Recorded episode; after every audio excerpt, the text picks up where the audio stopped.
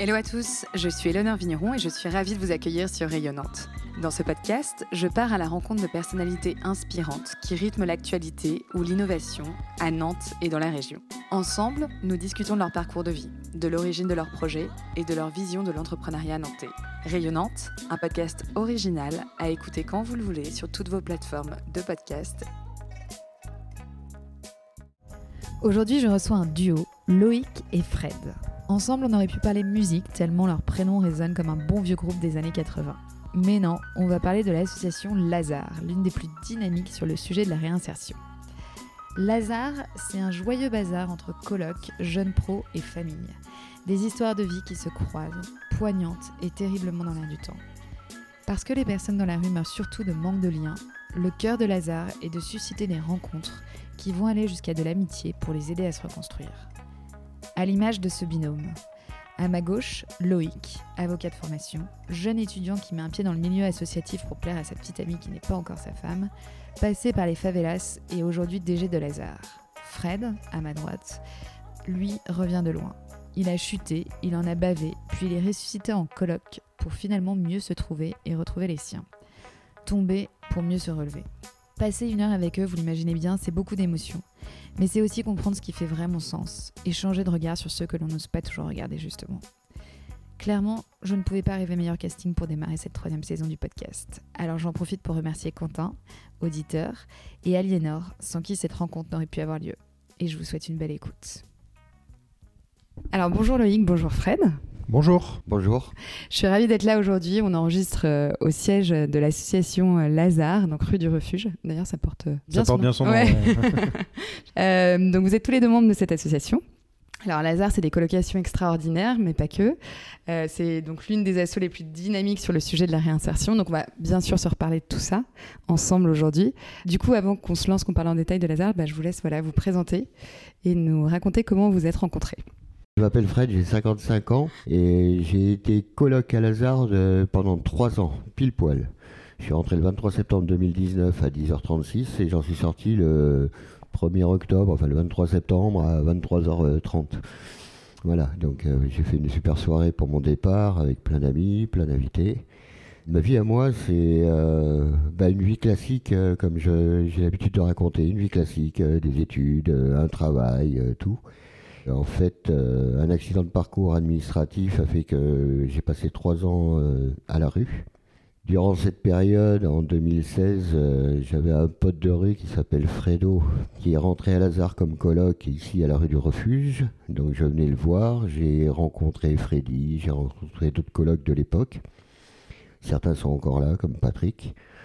Et en fait, j'ai commencé à connaître Lazare comme ça et Loïc, euh, je l'ai rencontré à l'occasion du, réveillon du 31 décembre 2016 où j'étais invité par Fredo. Donc voilà, j'ai rencontré Loïc à ce moment-là. Euh, on s'est un peu fait une battle euh, musicale ce soir-là. Qu'il avait gagné parce que je l'avais laissé gagner, parce qu'on m'avait dit euh, gagne pas parce qu'il aime pas perdre. Voilà. Mais euh, non, voilà, c'est comme ça qu'est né- enfin, s'est passée notre première rencontre. Plus tard, dans le temps, durant ma galère, eh ben, il m'a intégré à une aventure qui s'appelait Hiver Solidaire pendant l'hiver 2018-2019. Et puis, euh, au sortir de cet hiver solidaire, j'ai fait une dépression et en fait, euh, au mois de, de mai-juin, juin 2019, eh ben, je partais pour me foutre en l'air et euh, Loïc m'a tendu la main. Il m'a proposé une chose, c'est de venir le voir, discuter avec lui ici dans le bureau de l'association. Et du coup, bah, c'est ce que j'ai fait. On a fait des démarches ensemble et puis j'ai pris la décision d'être coloc à Lazare. C'est comme ça que je suis rentré à Lazare et que j'ai vécu, euh, après avoir été ami pendant quelques années et avoir fait des choses avec eux, mais de l'extérieur, j'ai vécu l'aventure de l'intérieur. D'accord. Voilà. Très Et- émouvant. Est-ce que juste tu peux nous préciser pour ceux qui connaissent pas Hiver Solidaire? Alors, Hiver Solidaire, c'est une association, c'est pour loger des, des sans-domicile fixe pendant l'hiver auprès de locaux prêtés par des paroisses. On était 5 cinq SDF euh, logés, euh, nourris, presque blanchis, on avait la douche. Et euh, en fait, il y avait des bénévoles qui venaient ben, pour euh, nous amener à manger et manger avec nous, et d'autres bénévoles qui venaient manger et dormir avec nous pour euh, garder le contact et puis éviter tout, tout problème pendant la nuit entre les gars. Voilà, c'est un truc que Loïc a lancé en, en novembre 2018, si je me souviens bien. Et voilà, il a, il a lancé cette idée. Aujourd'hui, elle perdure puisque Hiver Solidaire va rouvrir d'ici quelques jours dans Nantes à différents endroits. Et donc toi, Fred, tu nous disais que tu avais quitté aujourd'hui euh, les colloques Lazare. Oui. Tu en es où aujourd'hui du coup? Alors aujourd'hui, eh ben, euh, je me suis, enfin quand je suis rentré à Lazare euh, comme colloque, j'avais deux buts, de, deux buts. C'était retrouver tous mes papiers puisque je n'avais plus de papiers. J'étais un vrai sans papier et vrai invisible au niveau de l'administratif et, compagnie.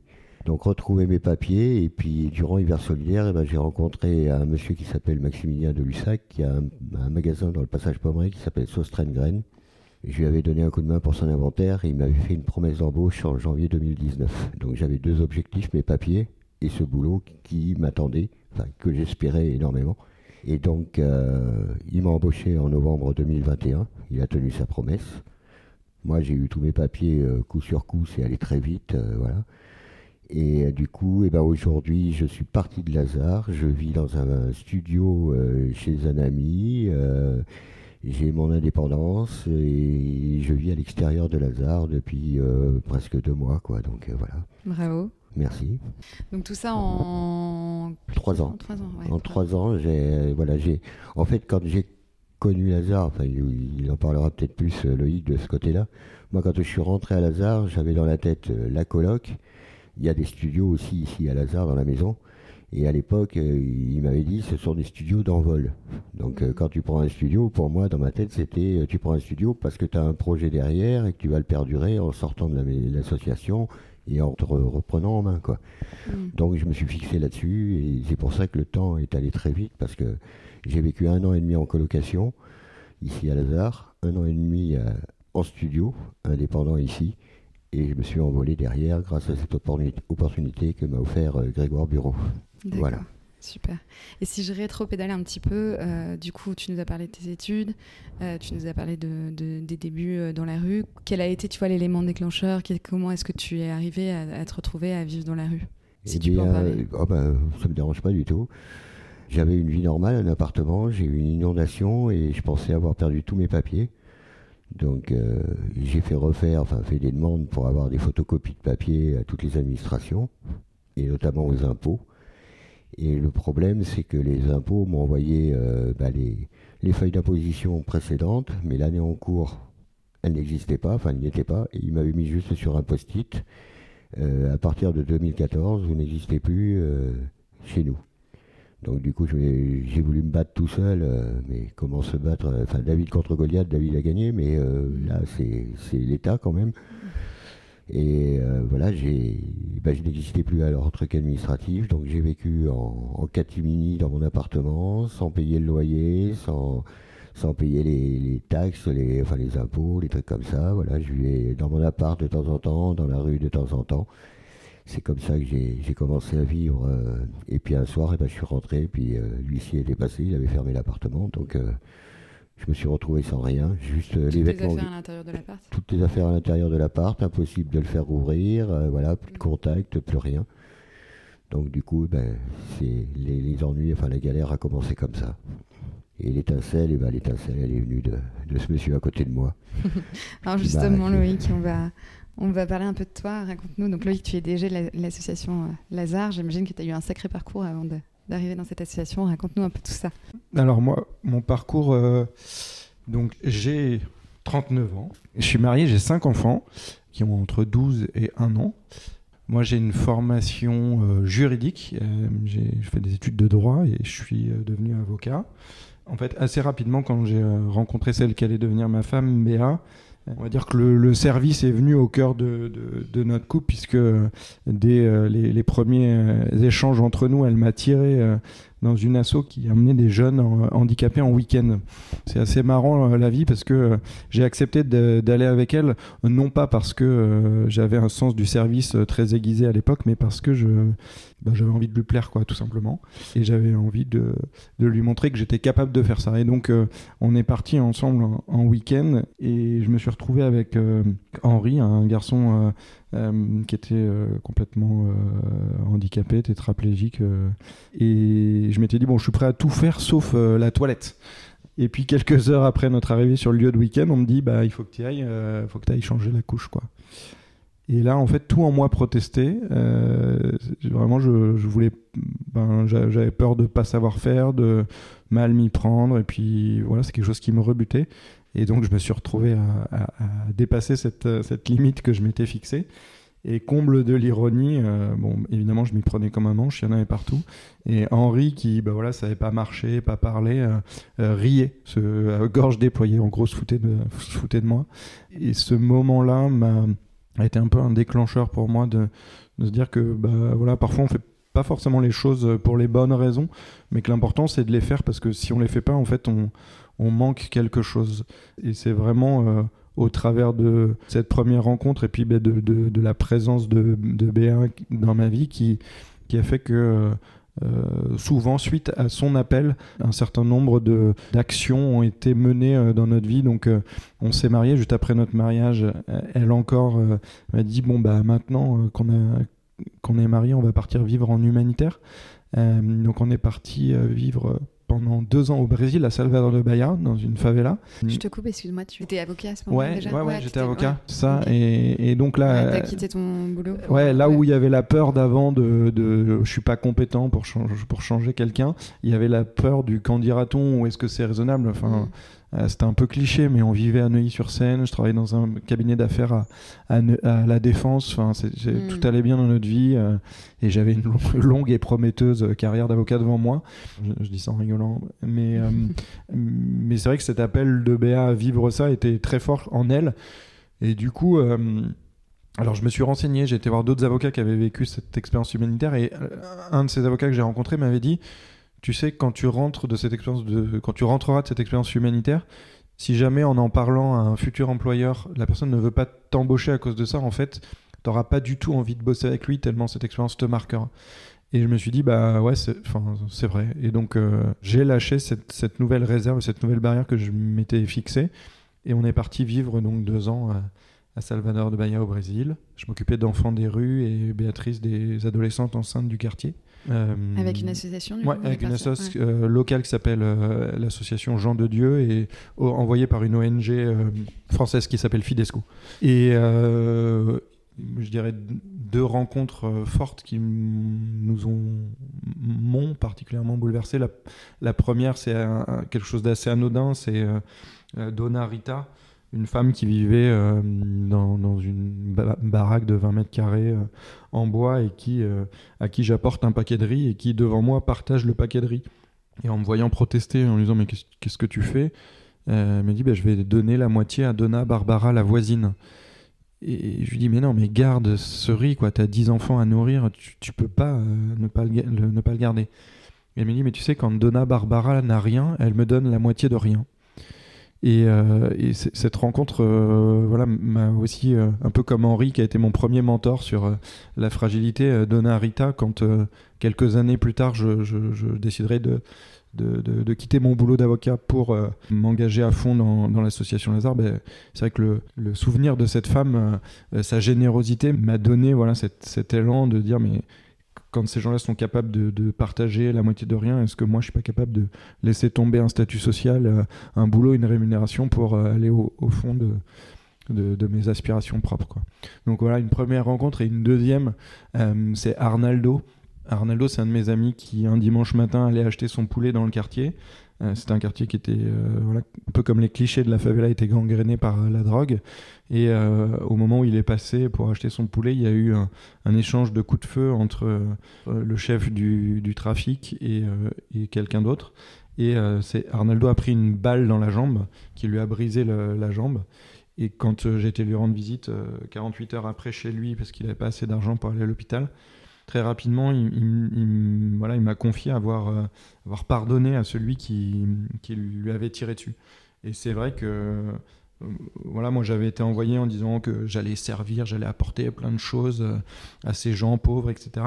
Mais là aussi, la leçon de vie que Arnaldo m'a- donnée a été d'une grande aide dans, la suite de mes choix, puisque voilà, Arnaldo, qui savait à peine lire, à peine écrire, qui lui aussi vivait dans une baraque toute petite avec ses quatre filles, euh, qui- qu'il avait du mal à élever parce qu'il n'avait pas de pognon, eh bien, la première réaction, c'est se dire, bah, en fait, je suis prêt à pardonner à ce gars-là et, à aller de l'avant. Et, c'est sûr que quand on est rentré en France pour euh, ensuite euh, reprendre notre vie, moi j'ai repris un boulot d'avocat, mais, très vite on nous a proposé de lancer le, donc la deuxième maison de l'association Lazare à Nantes.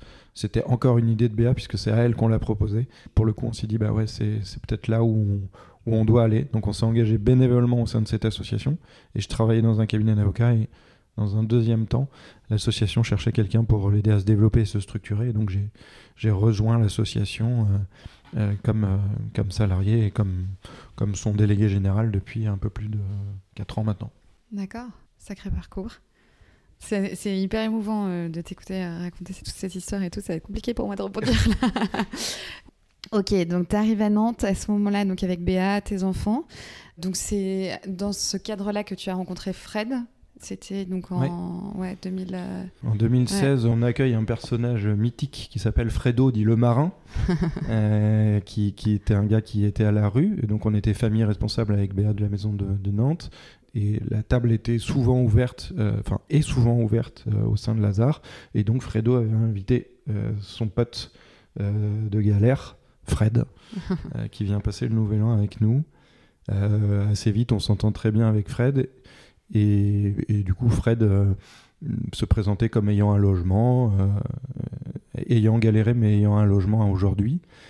Et puis voilà, l'amitié se tisse. Et à un moment, quand euh, on décide de, lancer le projet Hiver Solidaire, donc qu'a expliqué Fred, hein, qui est d'accueillir. Euh, en gros, l'idée c'est il y a des locaux vides la nuit et il y a des gens qui sont à la rue la nuit. Du coup, euh, comment faire matcher les deux, c'est-à-dire mettre les gens qui sont à la rue dans les locaux vides la nuit, en l'occurrence les locaux d'une paroisse. Et très vite, je me suis dit, bah, en fait, c'est super de ça, mais pour euh, avoir la sensibilité des gens qui ont connu la rue, même si on a une certaine proximité, quoi de mieux que d'avoir dans l'équipe quelqu'un qui a connu la galère. Et du coup, l'amitié que, que, j'avais avec Fred a fait que je me suis tourné naturellement vers lui en disant bah, Viens avec nous, fais partie de l'équipe. Toi qui, toi qui as cette expérience, tu pourras nous aider à être le plus, euh, le plus au service de, de, des gens qu'on accueillera. Et puis, un soir, après avoir accompagné Fred après une réunion d'hiver solidaire et le déposant devant ce que je croyais être son chez lui, j'avais eu des petits échos que c'était peut-être pas forcément son chez lui et une forte intuition que c'était pas son chez lui. donc j'ai fait demi-tour et je t'ai vu euh, ne pas rentrer dans l'immeuble. et du coup, le lendemain. Non, le lendemain, je suis passé à Lazare et euh, en fait, il y avait. Euh, par rapport à Hiver Solidaire, il partait en week-end avec Lazare, les responsables. Et en fait, il était au téléphone, il avait devant, sa, devant Lazare avec sa voiture. Et il m'a fait Attends, attends, il faut que je te parle et tout, machin, entre deux, deux conversations, comme on dit. Et puis au moment où il a lâché son téléphone, il m'a un peu tiré l'oreille comme faisait mon père et il m'a dit Je savais pas, euh, tu aurais pu me dire que tu étais euh, sans domicile, machin et tout. Et je lui ai dit C'est ma vie, c'est voilà, j'ai. Je veux bien aider les autres, mais moi je m'en fous, moi je peux, je peux rester sous, sous un pont, quoi. Et puis finalement, et eh ben voilà, il m'a, il m'a intégré à cette aventure. Euh, du coup, du, de l'équipe, je suis passé euh, à l'intérieur, j'étais un peu, euh, pas une transition, mais un mec un peu piston pour, euh, pour aider les autres et puis pour, pour faire la transition avec, avec les gars de l'équipe, peut-être, un truc, voilà, avoir plus, plus facilité de, dialogue et tout, en sachant que j'avais fait partie du, bureau, comme, comme on dit vulgairement, mm. de la préparation et du montage de cette association. Fred, je ne t'ai pas demandé, tu es arrivé quand à Nantes? Je suis arrivé en juillet 2001. Ça fait euh, un peu plus de 21 ans que je suis ici. Je suis arrivé par le travail de l'époque. Voilà, j'étais marchandiseur, donc euh, j'avais changé de région. Je suis arrivé ici, c'était pour 3 ans, et 21, euh, 21, ans après, malgré tous les aléas de parcours, tous les, tous les accidents, toutes les bosses qu'il y a eu. Aujourd'hui, comme a dit Loïc, je dis pardon à tout le monde, et puis et puis je suis reparti sur un autre, un autre système, quoi, enfin une autre mm. route. Mais c'est grâce à, ces gens-là qui m'ont entouré, qui m'ont donné cette force. Et, comme je dis, euh, ben, je vais en parler vite fait, mais dans le, titre de mon livre, ça s'appelle L'envie d'être en vie, résurrection d'un SDF. Et voilà. Donc tu as écrit un livre Voilà, oui. Sur mon histoire. Publié, édité, qui est, publié, édité et, qui est sorti il y a, il y a deux mois. Je mettrai la référence du coup, de, ton livre. Euh, bah, du coup, justement, on va s'intéresser après ces, beaux parcours de vie. Euh, on va s'intéresser du coup à l'association pour laquelle vous, témoignez aujourd'hui. Avant de rentrer dans le détail du fonctionnement de l'association, tu parlais notamment de, famille, je reviendrai là-dessus. Euh, est-ce que vous pourriez nous raconter un peu toute l'histoire depuis l'origine de cette, euh, association? Ouais, en fait, en, en 2006, deux gars qui s'appellent Étienne et Martin avaient le, désir de faire quelque chose pour les gars de la rue et de leur rencontre naît l'idée non pas de faire quelque chose mais de vivre avec des personnes euh, en galère. Et du coup, ils s'installent, on leur prête un appart et ils s'installent avec Karim, Rabat et Yves, trois gars qui étaient à la rue. Et assez rapidement, en fait, ils se rendent compte que, évidemment, pour Karim, Rabat et Yves, se vivre ensemble était bénéfique, puisque au-delà d'un toit, ces gars-là avaient aussi des relations d'amitié stables, stabilisées, etc. Donc c'était un, chemin de reconstruction pour eux. Et parallèlement, euh, et ce qu'ils avaient peut-être un peu moins anticipé, Étienne et Martin, c'est à quel point eux-mêmes ça allait les, transformer. Euh, et du coup, ils se sont dit, on a un peu un trésor entre les mains. Et alors après, il y, a deux manières de gérer les trésors. Il y a la manière un peu euh, pixou, euh, j'enferme, je mets des gardes et personne ne s'en approche, ou alors je le partage. Et donc ils ont opté pour le partage. Et donc une première asso s'est créée à Paris qui s'appelle l'Association pour l'amitié, mhm. qui développe ses colocations solidaires à Paris. Aujourd'hui, ils sont à peu près 250. Et euh, une deuxième asso se crée en 2011 pour développer le projet en province. et à l'étranger. Et donc aujourd'hui, Lazare, c'est 12 maisons en France, et une dizaine en projet, avec aujourd'hui 250 personnes qui, qui vivent cette forme de colocation solidaire. Et on a aussi déployé le projet euh, en Europe, euh, puisque c'est ouvert à Bruxelles, à Genève, à Madrid, à Barcelone euh, très bientôt. on a créé l'association Lazare UK et on a aussi passé l'océan Atlantique, j'allais dire, avec l'ouverture d'une maison aussi à Mexico. donc en fait un projet vraiment très simple qui permet un déploiement assez, euh, assez facile euh, aussi à l'étranger. Et l'ambition, c'est justement de continuer à, développer cette association à l'international ou ouais, s'aimer partout. Euh, ouais, bah, l'ambition, c'est qu'on voit que on voit que ça marche. On voit que bah, de fait, des personnes qui ont connu la galère de la rue peuvent. En fait, en France, mais même à l'étranger, les, personnes qui sont à la rue, euh, elles crèvent surtout de manque de liens. Généralement, elles peuvent trouver à bouffer, euh, elles peuvent trouver un hébergement de temps en temps, mais ce qui est le plus dur à porter, c'est le manque de liens. c'est vraiment ce qui est au cœur de Lazare, c'est de susciter des rencontres qui vont aller jusqu'à l'amitié pour reconstruire les gens. C'est vraiment ce triptyque euh, rencontre, amitié, reconstruction qui, qui est le socle de Lazare. Et ça, eh ben, on peut le déployer partout. Et donc, euh, pour l'étranger, en fait, on ne fait que répondre à des demandes locales quand des gens nous saisissent dans un pays en disant, bah là, par exemple, il y a un, gars qui vit à Prague, un Tchèque, euh, qui, veut développer Lazare à, Prague. Et donc, euh, il est venu, donc il va porter toute une étude de terrain jusqu'à voir si on décide d'ouvrir le projet. le projet là-bas. Donc on répond à des demandes. Et en France, par contre, on a plutôt une stratégie de déploiement euh, avec des, villes cibles qui sont principalement les grandes métropoles françaises, les 20 mm. plus grandes villes françaises. Mm. Et alors concrètement, comment ça se passe? Qui est-ce qui peut rentrer aujourd'hui euh, euh, dans l'association? Enfin, qui est-ce qui peut rentrer dans les colloques, pardon, Lazare? Ben dans les colloques, vous avez des jeunes actifs, enfin des jeunes pros, voilà, qui ont, eux, ils ont un appartement, ils ont tout ça, ils, ont, ils décident de s'engager pour aider, aider les autres et avoir un autre regard aussi sur cette société qui est un peu en contrebas. Donc il y a des jeunes, jeunes actifs, il y a une famille responsable de maison. Et dans chaque colloque, il y a un responsable de colloque, un responsable pôle finance pour les, repas, enfin pour les, les, courses.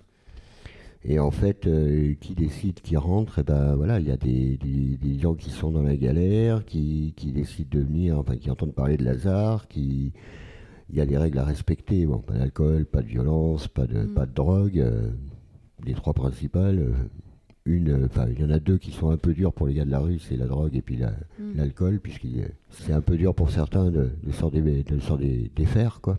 Mais ils sont des fonds avec l'aide de l'association ou ils viennent Oui, oui, alors, euh, il y a combien Il y a un an, un an et demi, deux ans. Vous avez, enfin, il y a des, des patients experts qui existent par rapport à Lazare, des gens qui ont connu cette histoire de, que ce soit la drogue, l'alcool, enfin, l'addition de, de, tous ces produits tous ces produits-là qui aident les, bah, les personnes les plus en difficulté dans les, dans les différentes maisons. c'est euh, ouais, un plus parce que si on prend euh, Fredo dont on parlait tout à l'heure, euh, il a vécu 30 ans sous l'alcool, il a fait une cure, bon il a eu des moments un peu plus durs, mais il s'en est sorti.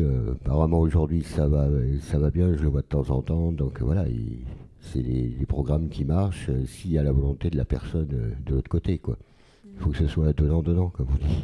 C'est pas on fait pas tout ça, on se dépense pas pour euh, rien avoir au bout. Quoi. Si la personne veut vraiment s'engager dans un parcours pour s'en sortir, si elle est sous le coup de l'alcool par exemple, ou des drogues, euh, si ça marche, euh, c'est une fierté que ce soit pour l'association, que ce soit pour le patient expert, même pour les responsables de maison et tout, c'est dire. Et pour elle, oui, surtout, c'est c'est quelque chose, après, il voit les, il voit les choses autrement, quoi. Donc, euh, il, peut, il peut se reconstruire plus facilement derrière, quoi. Donc, il y a ces responsables de colloques, et en fait, eh ben, comme je vous disais, c'est euh, les gens qui sont en galère par euh, l'intermédiaire de X ou Y personnes qui connaissent Lazare. ils sont, sont guidés vers ces maisons pour pouvoir parler avec les, les, responsables de maison et les responsables de colloques pour, par rapport à au fait de rentrer dans cette maison et de s'engager aussi euh, aux côtés des, autres colocs. Et puis il y a une autre possibilité aussi, c'est que tous les mois ici à Nantes, euh, tous les premiers dimanches du mois, on a le déjeuner de l'amitié. Donc c'est euh, un déjeuner porte ouverte, tout le monde peut venir, il y a des familles qui viennent, il y a des gens de la rue. Alors c'est principalement pour les gars de la rue, parce que voilà, c'est pour qu'ils aient à manger début du mois. C'est pas facile quand on n'a pas le RSA, qu'il n'y a plus rien dans la poche. Donc euh, ils viennent et puis ça leur permet bah, de rencontrer et des familles extérieures et aussi des colocs et la famille responsable de, la maison puisque en général ils sont là pour le, pour le repas. Donc euh, ça permet d'avoir un premier contact et de pouvoir dialoguer et parler peut-être d'un futur euh, différent de ce qu'ils ont actuellement. Quoi. Donc Chaque coloc peut accueillir combien de personnes en fait? Alors ici à, Nantes, enfin dans la maison du, rue du Refuge, il y a trois colocations une colocation de femmes de 8 femmes, donc 4 jeunes pros, c'est 50-50 en général. 50% de jeunes actifs, 50% de personnes qui ont connu la galère qui veulent euh, s'en sortir. Donc il y a une colloque de 8 femmes, une colloque de 9 hommes et une colloque de 6 hommes. Il y a 7 studios, enfin 6 maintenant, 6 studios de ce que j'appelais des studios d'envol, mais des studios indépendants. 6 personnes. Alors là, c'est pareil, c'est sur le même principe. Il y a une personne, enfin il y a des jeunes actifs qui ont des studios une personne est responsable de toute cette partie studio. Et il y a des personnes comme moi qui étaient euh, en galère, qui, étaient passées en studio parce que j'avais mon parcours. Euh, voilà. Donc j'ai vécu en studio, j'ai vécu les deux, facettes de, la colocation euh, à Lazare. Donc euh, voilà, il y, a des, responsables à chaque fois, il y a des gens euh, qui vous informent sur les choses qui sont prévues par les par par les week-ends euh, qu'on fait avec la maison, avec les anniversaires. Voilà, il y a plein de il y a plein de choses qui redonnent l'envie du contact, l'envie de vivre des choses différemment et puis de, prendre conscience que bah, les gens qui vous entourent n'ont pas un regard méfiant, au contraire, ils arrivent là, les jeunes pros, en disant en général on va dire, il y en a beaucoup qui ont fait d'autres associations avant, des associations un peu comme, euh, comme Loïc a fait, c'est-à-dire avec des personnes un peu handicapées, avec des, mm. lourdes charges euh, physiques, euh, voilà, des, gros problèmes. Et quand elles s'engagent à Lazare, eh ben, elles ont déjà un regard un peu différent, quoi. Donc elles sont, euh, il y a la, bienveillance, il y a le dialogue, il y a les sourires, il y a les bonjours. Et je vous jure, quand vous êtes dans la rue assis et que vous n'en avez pas pendant la journée et que vous passez à Lazare, vous en avez 10 ou 15 d'un coup, là ça vous remonte le moral euh, pour, euh, ouais, allez, pour 10 jours, 8-10 jours, le temps de revenir après. non, mais voilà, c'est ce côté-là, quoi. Donc, il y a ces, jeunes actifs, ces colocs, et puis il y a du coup des familles, comme euh, toi, tu en as fait partie, Loïc. Quel est le rôle du coup de ces familles? Comment est-ce que ça se passe toute, euh, Comment se passe en fait le quotidien dans les colocs, toute cette cohabitation? En fait, euh, avant de répondre à la question, j'ai juste envie d'expliquer pourquoi il y a des familles, c'est que euh, on, se rend compte que malheureusement, beaucoup, beaucoup, beaucoup, je crois qu'on est euh, plus de 90% des gens qui ont connu la rue ont connu un moment dans leur vie une rupture familiale, soit à l'enfance, soit à l'âge adulte. Et cette, cette blessure marque à vie. Et la présence d'une famille à Lazare permet de réconcilier les gens avec leur famille. Et je crois que mon petit camarade sait de quoi je parle avec euh, bah voilà, plusieurs personnes qui, quand vous leur demandez pour vous Lazare, en un mot, c'est quoi? Ils répondent c'est une famille. Euh, et la présence d'une famille et d'un couple avec des enfants au cœur de chacune de ces maisons permet justement de, de, de mettre cette, euh, cette notion euh, vraiment très forte au cœur du dispositif et, de faire en sorte que Lazare soit pas un centre d'hébergement ou un foyer comme les autres, mais vraiment un lieu dans lequel les gens peuvent se reconstruire durablement. Et donc le rôle de la famille, c'est déjà d'être là. je me rappelle moi d'un gars qui il, avait 27 ans, il avait connu la rue, la prison. il s'est posé à Lazare et puis euh, quelques temps après, il a retrouvé un boulot, un logement. Puis au moment de partir euh, de Lazare, il vient me voir et il me dit euh, Plus tard, Loïc, j'aimerais être comme toi. Alors je lui réponds un peu en charriant, bref, je comprends. tout le monde aimerait être comme moi. Et, et il me dit Non, t'es con, c'est pas ça. Il me dit En fait, plus tard, j'aimerais être père de famille. Et c'est vrai que ben voilà, quand on est responsable d'une maison Lazare, on fait beaucoup de choses pour les gens. Hein. on les accueille, on fait en sorte qu'ils rencontrent les bonnes personnes, le travailleur social, les patients experts. Bref, des choses qui contribuent, on fait beaucoup de choses qui contribuent euh, à la réinsertion des gens. Mais ce que Andy avait relevé, c'est pas du tout ce que j'avais fait pour lui, mais ce que j'étais que j'étais quelqu'un d'extraordinaire, un modèle ou quoi que ce soit, mais ce que je représentais, c'est-à-dire père de famille. Et ça, c'est assez chouette de... bah déjà, ça permet de remettre aussi les pendules à l'heure. On n'est pas des super-héros, euh, mais ce qui est important, c'est d'être ce que l'on est, et que c'est à cette condition-là qu'on va pouvoir, euh, bah, enfin déjà nous-mêmes être euh, alignés avec ce qu'on souhaite être et, qu'on peut rayonner, et pourquoi pas mettre le faux monde derrière. Mais du coup, cette notion de présence familiale, elle est d'abord et avant tout là pour être euh, une présence au cœur de la maison. Et après, on fait aussi beaucoup de choses. Donc, c'est les entretiens de recrutement, euh, c'est impulser une dynamique euh, dans la maison, c'est malheureusement, quand, enfin malheureusement ou heureusement, mais c'est incarner l'autorité, le respect des règles, parce que. Bah, parce qu'on en parle avec beaucoup d'envie et de joie avec Fred, parce qu'on aime Lazare, mais voilà, c'est pas, pas non plus c'est pas non plus rose tous les jours? C'est parfois très compliqué, c'est parfois violent, c'est parfois euh, déroutant, c'est parfois agaçant. Enfin, c'est. J'ai coutume de dire que les sentiments à Lazare sont souvent très exacerbés. Les joies sont très grandes et profondes, et les et les difficultés sont très grandes et profondes. Mais euh, mais pour finir sur ce thème de la famille, peut-être j'aimerais laisser Fred raconter euh, comment Lazare a, a bousculé sa vie, notamment dans le le retour avec le contact familial Oui, alors euh, donc euh, j'étais à Lazare depuis, euh, septembre 2019 et en 2020 on a connu le confinement. Entre septembre 2019 et février 2020, c'est là que ça a commencé. en fait, bah, j'étais un peu l'image, j'avais prêté mon image à Lazare, donc j'ai fait quelques vidéos, je suis passé au journal de France 2 et tout, en disant à tout le monde tant mieux, ma famille elle regarde pas France 2, elle regarde que TF1. Bon, une heure après, j'avais 70 euh, messages sur mon portable en disant T'as vu, euh, tu vas bien, machin. Bon, j'ai repris contact via les messages, via, via les réseaux sociaux de euh, avec une bonne partie de ma famille, dont mes parents, enfin ma mère surtout, qui avait le, téléphone bien accroché à la main et qui sait, qui sait bien, très bien s'en servir. Et donc, en fait, début janvier 2020, j'ai appris que, bah, que j'allais être grand-oncle pour le mois de mai de ma deuxième nièce, la deuxième fille de ma sœur. Et euh, en fait, eh ben, il y a eu le confinement, donc euh, voilà, j'envoyais régulièrement des messages à ma sœur, à ma nièce, pour savoir si tout allait bien, etc. On est sorti du confinement, et 15 jours après, elle a accouché d'un petit garçon qui s'appelle Noé. Et quand ce bébé est né, j'ai vu la première photo, et j'ai eu un déclic dans ma tête, et je me suis dit, il faut que j'en parle à tout le monde. Alors j'en ai parlé d'abord à mon responsable de colloque, à mes colloques. Je leur ai dit voilà, après euh, quelques années d'absence, 14 ans, j'ai envie de retourner voir ma famille.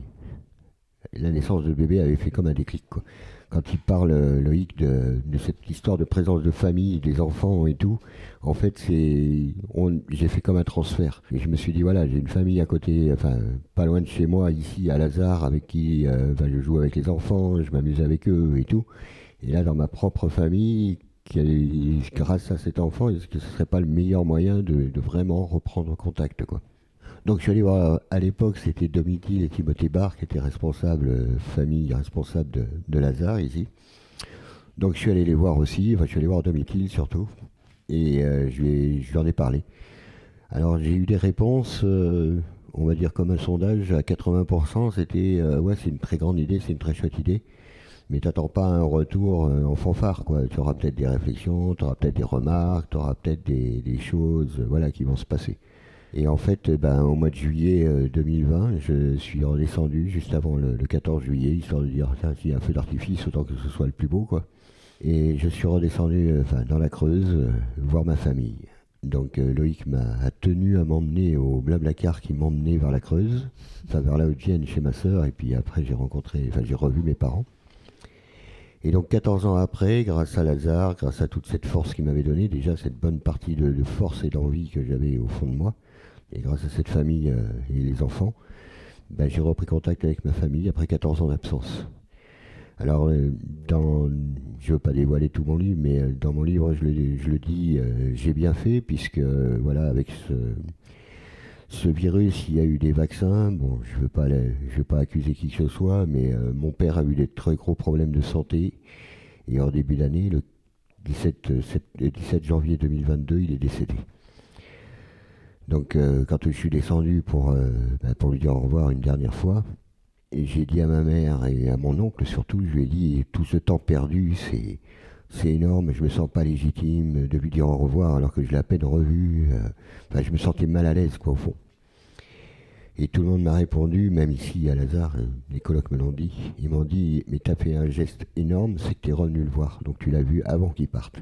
Donc ça, garde-le au fond de toi et serre-toi-en pour continuer à, te battre. Et euh, en hommage à lui, euh, fais-toi plaisir, mais fais-lui plaisir aussi, quoi. Donc voilà, depuis, je me bats, je me suis j'ai mon boulot, je, suis à fond dans le boulot trois jours par semaine. Euh, s'il y a besoin de moi à droite à gauche, je suis, j'essaie d'être présent. C'est voilà, c'est beaucoup de choses à faire. Euh, j'ai 55 ans. Euh, je suis plus tout jeune, quoi. Tu continues de revoir ta famille depuis? Oui, oui. J'imagine que pour toi, Loïc, c'est quand même une sacrée fierté d'avoir accompagné Fred dans tout ce, dans tout ce chemin, dans tout ce, ce parcours. J'imagine que. Je... Non, c'est pas une fierté. Je suis, je suis hyper heureux pour Fred, mais c'est pas une fierté. Euh, c'est la réussite d'un homme. Euh, j'ai envie de dire que c'est pas fini, euh, qu'il faut s'accrocher et que, et que la vie nous montre que parfois, ben, on tombe, on se relève, mais qu'il faut être vigilant. non, j'en tire pas du tout une, fierté personnelle, plus une, ouais, une joie. Et si on reste justement sur ce sujet de, la famille, donc du coup tu as embarqué toute ta famille dans ce, dans ce projet, comment est-ce que tes enfants, ta femme, comment vous, en tant que famille, vous avez vécu cette expérience-là? Mmh comme je l'ai dit un peu depuis le début, euh, Béa a toujours été hyper moteur là-dedans, donc euh, elle, a de fait euh, enfin, super bien vécu, et puis c'est de sa faute, donc il euh, faut qu'elle assume. Euh, même si nous aussi, hein, il y a eu des moments, euh, voilà, on, raconte aussi des condensés de vie, voilà, dans un podcast comme le tien, mais il y a un truc que je veux rajouter après, mais donc oui, elle a plutôt ouais, super bien vécu les choses. Nos enfants, bah, ils étaient petits, et en même temps, c'est chouette parce que je pense qu'on leur a donné une et qu'on essaye hein, toujours aujourd'hui de leur donner une, attention particulière à ceux qui, qui peuvent être euh, laissés au bord du chemin. Après, voilà, ça reste des enfants. Mais je trouve qu'ils ont quand même une petite attention, notamment quand ils voient des gens dans la rue. Euh, en gros, ils me disent Mais qu'est-ce que tu fous, quoi euh, Pourquoi ils sont pas à Lazare Dernièrement, on a été assez marqué parce qu'il y a une, une femme qui, qui, se faisait appeler Nathalie, qui vivait pas très loin de, de chez nous, dans le quartier de Sainte-Thérèse, qui est décédée. Et les enfants passaient régulièrement devant elle. Et beaucoup de gens ont déposé des fleurs, des petits mots à l'endroit où elle était tout le temps. Et c'est vrai que les, les, les enfants étaient attachés à cette présence à, cette, à cette femme. Euh, ils m'ont posé beaucoup de questions quand elle était décédée, euh, comment elle allait être enterrée, qui serait présent. Euh, ils étaient ouais, assez interpellés et, plusieurs fois ils me demandaient pourquoi elle n'était pas à Lazare. Et, même après son décès, en disant Mais tu crois que si elle avait été à Lazare, elle serait pas morte, etc. Donc, ouais, une, une, une attention, voilà, mais ça reste des enfants tout, à fait, tout à fait comme les autres. Hum, mais j'espère que mm. S'il devait leur rester une chose dans leur vie d'adulte, c'est ça. Et la, la, chose que je voulais rajouter, c'est aussi le fait que, voilà, dans, un, moment comme on passe avec toi et dont je te remercie parce que ça met aussi en lumière ce, message qu'on veut transmettre et je suis content de le transmettre avec Fred de poser notre regard sur, sur les gens qui, sur lesquels les regards ne sont jamais posés. Merci de ce, rayonnement que tu nous offres. Euh, et le message que je veux faire passer aussi, c'est que euh, en racontant ces tranches de vie, mais même voilà, en entendant celle de Fred, ou c'est de dire que tout ne s'est pas fait en espèce d'un énorme grand pas entre le moment où euh, euh, le jeune étudiant rencontre l'enfant, le jeune handicapé, et aujourd'hui le directeur de Lazare qui a fait plein de choses, en passant par les favelas. On peut se dire, et parfois on nous fait ce retour, quoi, waouh, c'est incroyable, etc. Mais en fait, un, c'est facile parce que ça nous rend heureux, premièrement, et deuxièmement, c'est pas un grand pas qui a été fait parce que ce grand pas, on aurait été euh, incapable de le faire. C'est une succession de petits pas, euh, de, petits oui, de petits renoncements qui ont fait euh, la succession des choses qui, qui, fait qu'aujourd'hui, on est là avec Fred à, parler de, de, ce, de, nos vies croisées. Quand j'entends Fred, c'est pareil.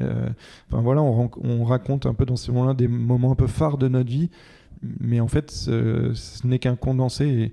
Et, en tout cas, j'ai envie d'inviter les gens qui, nous écoutent et qui se disent bah, Moi, j'ai envie de faire quelque chose, à, se dire que bah, il faut vivre toutes les rencontres qui nous sont offertes parce que c'est celles-ci qui nous font faire des petits pas de côté, euh, des petits pas en avant, parfois des petits pas en arrière, et qui vont constituer notre vie et en faire une aventure. Et surtout pas se dire Ah non, mais moi, jamais je pourrais aller dans une favela ou vivre avec des personnes qui ont connu la rue. En fait, le sujet, il n'est pas là. C'est qu'est-ce que moi je suis en capacité de faire et, euh, et, et, quelles sont les rencontres qui me sont données de vivre et comment je les vis et comment euh, j'en fais quelque chose de, de, transformant pour ma vie. Euh, et je trouve, enfin, voilà, j'avais à cœur de dire ça. C'est pas toujours évident, je pense, pour nous tous, de, justement d'aborder toutes ces problématiques-là, de passer du temps avec des gens de la rue, d'avoir un contact assez facile, assez naturel. Je pense que c'est pas inné, pas toujours en tout cas. Comment est-ce qu'on peut, voilà, se laisser toucher par ça? Comment est-ce qu'on peut acquérir ce, naturel euh? Euh, encore une fois, euh, trois, petites anecdotes qui me viennent. La première, c'est un, un, super mec qui s'appelle Jean-Marc Potvin qui a lancé une super asso qui s'appelle Entourage. Et il raconte très bien le déclic qui lui a permis de lancer cet asso Entourage qui, qui aide les personnes en galère. C'est il allait bosser à la défense, il voit un gars qui, qui faisait la manche. Et puis il se dit ah tiens je vais lui acheter un sandwich. Il lui achète un sandwich il lui file le sandwich et là le gars lève son sac et il y avait 10 sandwichs. Et le gars lui dit euh, euh, En fait, la prochaine fois, demande-moi ce dont j'ai besoin. Et, c'est vrai que bah, parfois, on ne sait pas du tout comment se positionner par rapport aux personnes qui sont dans la rue. On est mal à l'aise, on est gêné en fait par cette fragilité qui nous saute aux yeux, qui nous fait mal, qui, bref, nous interpelle.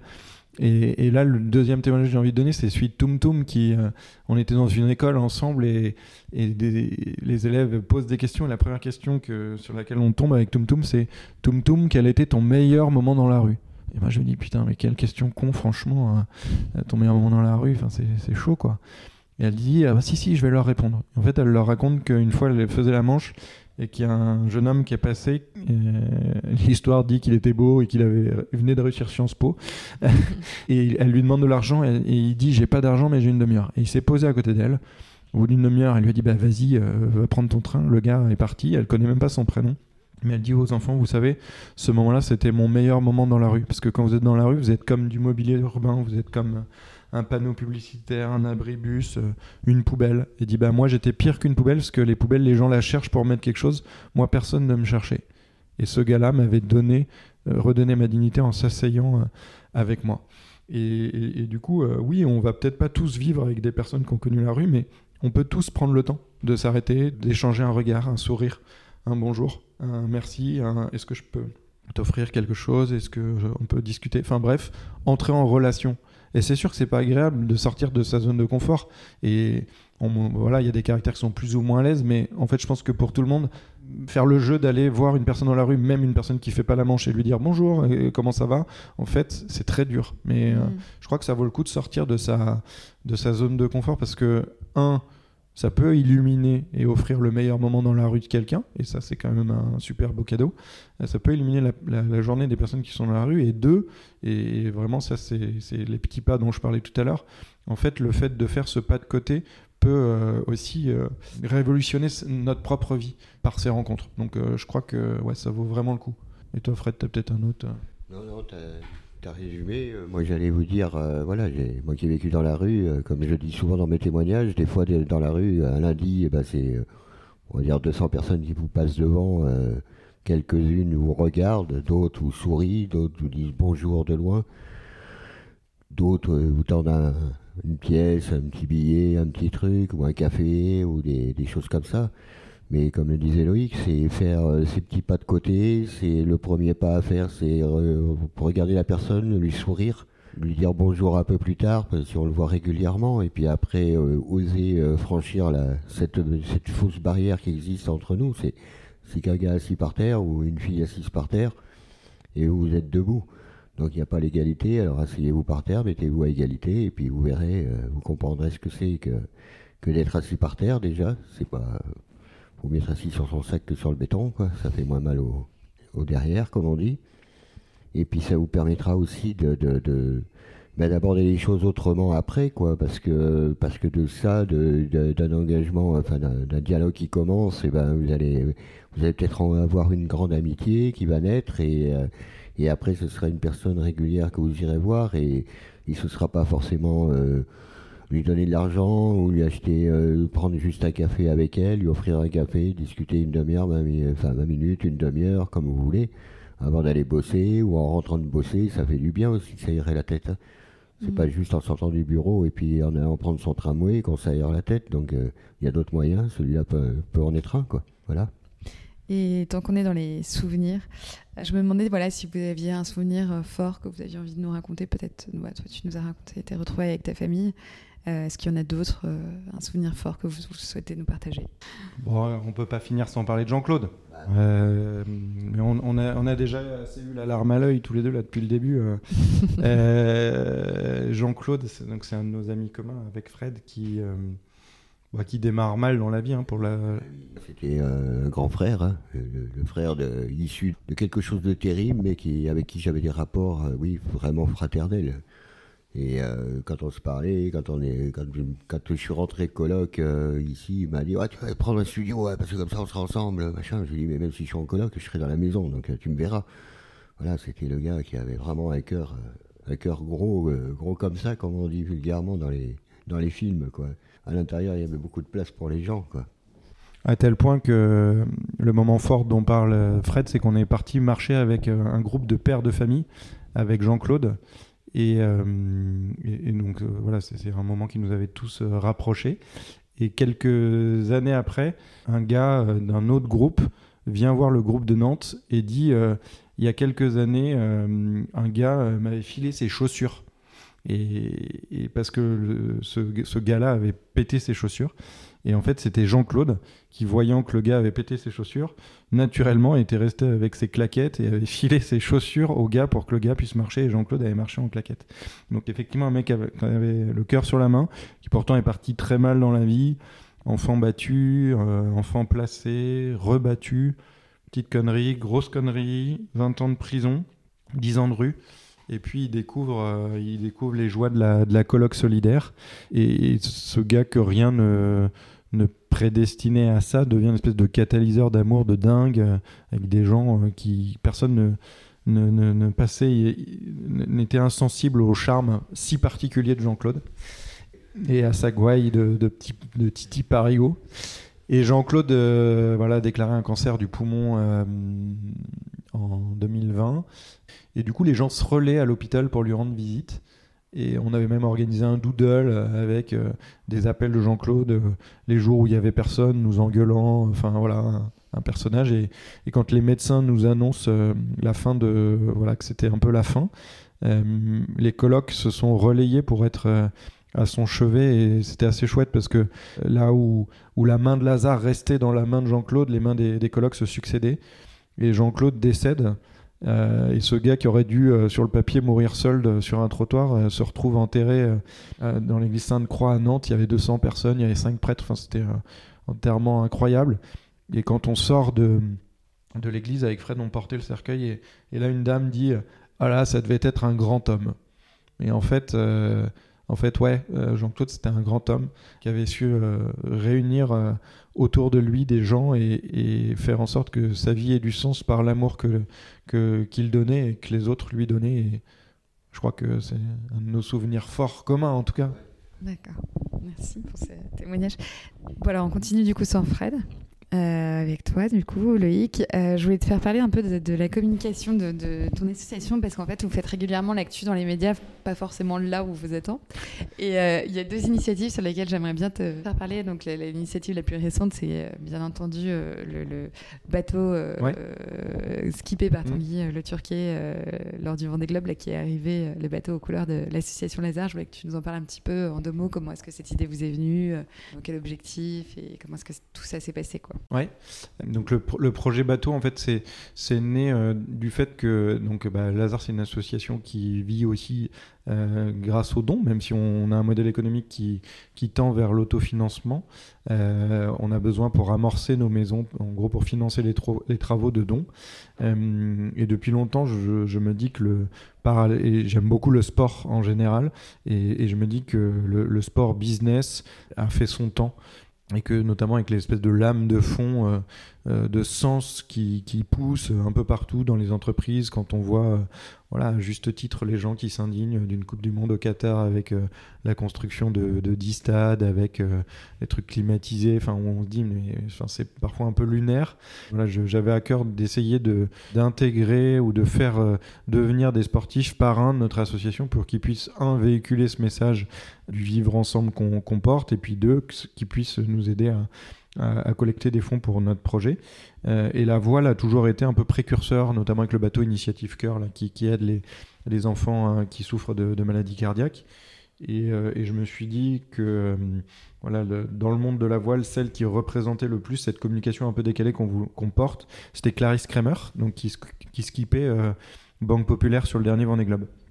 Et donc j'ai réussi à dégoter le numéro de Clarisse, je l'ai appelé et je lui ai proposé voilà, de devenir un peu marraine de Lazare. Donc elle m'a proposé de venir à Lorient. J'y suis allé avec, euh, avec plusieurs euh, colloques, dont Fred, je crois. Et en fait, euh, à la fin du repas, Clarisse a dit Mais c'est pas moi qui vais être votre marraine, mais c'est vous, les colloques, qui allez être les, les parrains de mon voyage. Et donc, on a réussi à avoir un petit sticker Lazare à l'arrière de sa bande de communication. Elle a parlé nous, notamment en, dédiant son caporne à tous les, à tous les, les colloques. Euh, et, quand elle est arrivée, le jour de l'arrivée au Vendée Globe, on était sur des Zodiacs et on attendait dans le chenal des Sables d'Olonne pour aller la, chercher. Et dans le bateau à côté, il y avait, euh, dans le bateau Bank Pop, il y avait euh, Tanguy, son mari, qu'on avait déjà rencontré aussi. Et en rigolant, j'ai interpellé Tanguy en disant bah, Dans 4 ans, ça, sera toi, mais avec un bateau full Lazare. Et il m'a dit oui, enfin voilà, on rigolait tous les deux. Sauf qu'il y a un peu moins d'un an, euh, Tanguy m'a appelé en disant Bon, ben ça y est, j'ai acheté un bateau, euh, il, sera Lazare, j'ai envie de porter vos couleurs. Et du coup, j'ai dit bah ok, banco. Euh, et donc on a on a été chercher ensemble des sponsors.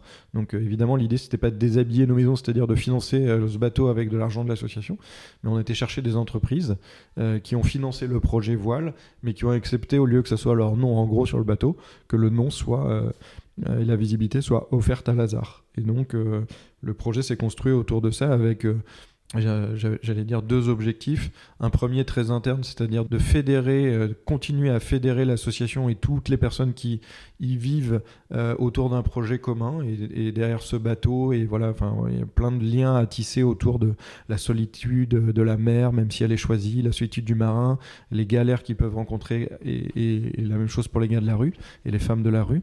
Euh, et ça, c'est vraiment Paris gagné parce qu'on a une soixantaine de colocs qui ont déjà navigué sur son bateau, euh, qui ont été très touchés par Tanguy. Euh, Tanguy a lié des, relations d'amitié avec beaucoup d'entre eux et donc ils étaient tous à fond derrière, Tanguy lors de la route du Rhum. Et puis le, deuxième, le deuxième enjeu, c'était donc, encore une fois de porter au loin ce message avec en gros souvent dans, dans, le monde de la grande précarité, le, le, message de communication il est assez vindicatif ou culpabilisant. En gros, c'est dégueulasse que en 2022 il y a encore des gens à la rue, euh, et c'est vrai. Euh, mais nous, ce qu'on veut, c'est raconter des belles histoires, montrer euh, voilà qu'un Fred peut retrouver un boulot, que un Jean-Claude peut, malgré toutes ces galères dans la vie, être aimé jusqu'au bout. Enfin, bref, montrer des belles histoires pour que les gens se disent non mais eux ils vivent avec donc moi peut-être que je peux porter mon, mon, regard sur les personnes de la rue. Et du coup, avoir un bateau qui est un peu le, navire amiral qui porte ce message qui dépasse les cercles habituels des réseaux sociaux de Lazare et qui ouvre euh, l'horizon euh, de la communication était, euh, était aussi l'objectif. Et on voit que, en tout cas, la, plupart des communications qui sont faites sur le sujet bah, contribuent effectivement à faire, à faire passer ce message le plus largement possible. Super. Euh, une autre initiative dont je voulais te parler, c'était euh, le livre que tu as écrit, donc euh, que vous avez écrit avec le, le pape, qui s'appelle Des pauvres papes du pape au monde, dans lequel vous dialoguez avec lui. Ça paraît assez incroyable d'avoir- réussi à approcher le pape, d'avoir écrit Ouais. tous ces témoignages avec lui. Comment, comment est-ce que tout s'est passé? Enfin, comment est-ce que tu as fait pour l'approcher ouais, c'est encore une histoire un peu étonnante. Pour les 10 ans de Lazare, on avait organisé un voyage à Rome en se disant voilà, on va faire un voyage à Rome. Et puis on avait écrit au pape euh, par les services officiels en disant euh, on sera 200, il y aura plein de gens de la rue, est-ce que vous pourriez nous recevoir? Et les services du Vatican nous avaient répondu euh, oui, euh, vous viendrez euh, le, je sais plus, je crois c'est 25 mai 2020.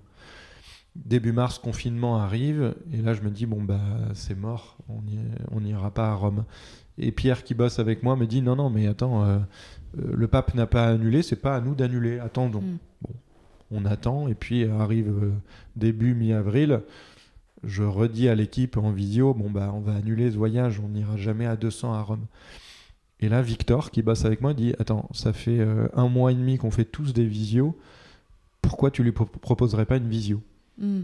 et je dis, oui, bien sûr, on va proposer au pape une visio et il va accepter. Puis je leur dis, bah, écoutez, écrivez un courrier, on verra bien. En fait, on a écrit ce courrier et de manière assez incroyable, on a reçu un mot manuscrit du pape. Dans le courrier, on disait, on aura juste besoin de Wi-Fi.